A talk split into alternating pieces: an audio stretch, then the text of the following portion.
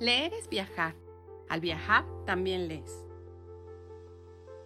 El mundo es un libro y aquellos que no viajan tan solo leen una página, decía San Agustín. Cuando viajamos, leemos. Cada viaje representa infinidad de lecturas, diálogos con el mundo, los paisajes, la gente que nos rodea y cada uno de los espacios que a nuestro paso vamos descubriendo. Cuando viajamos, experimentamos cosas nuevas, aprendemos. Nos abrimos a infinidad de posibilidades, probamos nuevos sabores, olores, texturas. Viajamos y nos reinventamos, escapamos. Cuando viajamos, leemos y cuando leemos, viajamos a una realidad que se nos presenta, en la que cada personaje toma vida al pasar de nuestros ojos por cada línea, en la que las vidas de los que leemos avanzan o se detienen a nuestro propio ritmo. Por eso, leer y viajar son dos acciones sumamente relacionadas que nos liberan y nos descubren partes del mundo inimaginables. Nos liberan, quizá, de duras realidades que vivimos.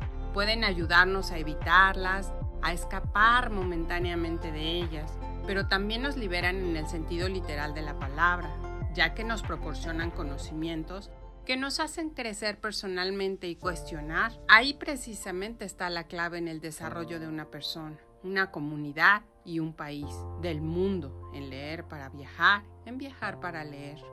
Si lees, viajas, imaginas, adquieres una capacidad de soñar, de cuestionar, de no quedarte sin respuestas, de no aceptar la realidad, así nada más, sin negociar ni discutir. Si viajas, les rostros, paisajes, actitudes que te conforman y que poco a poco te van perfilando en la forma de ser y de pensar. Sí, leer y viajar son también formas de evasión, de recreación o abandono momentáneo. Estas mágicas actividades permiten escapar de la rutina y de costumbres fijas.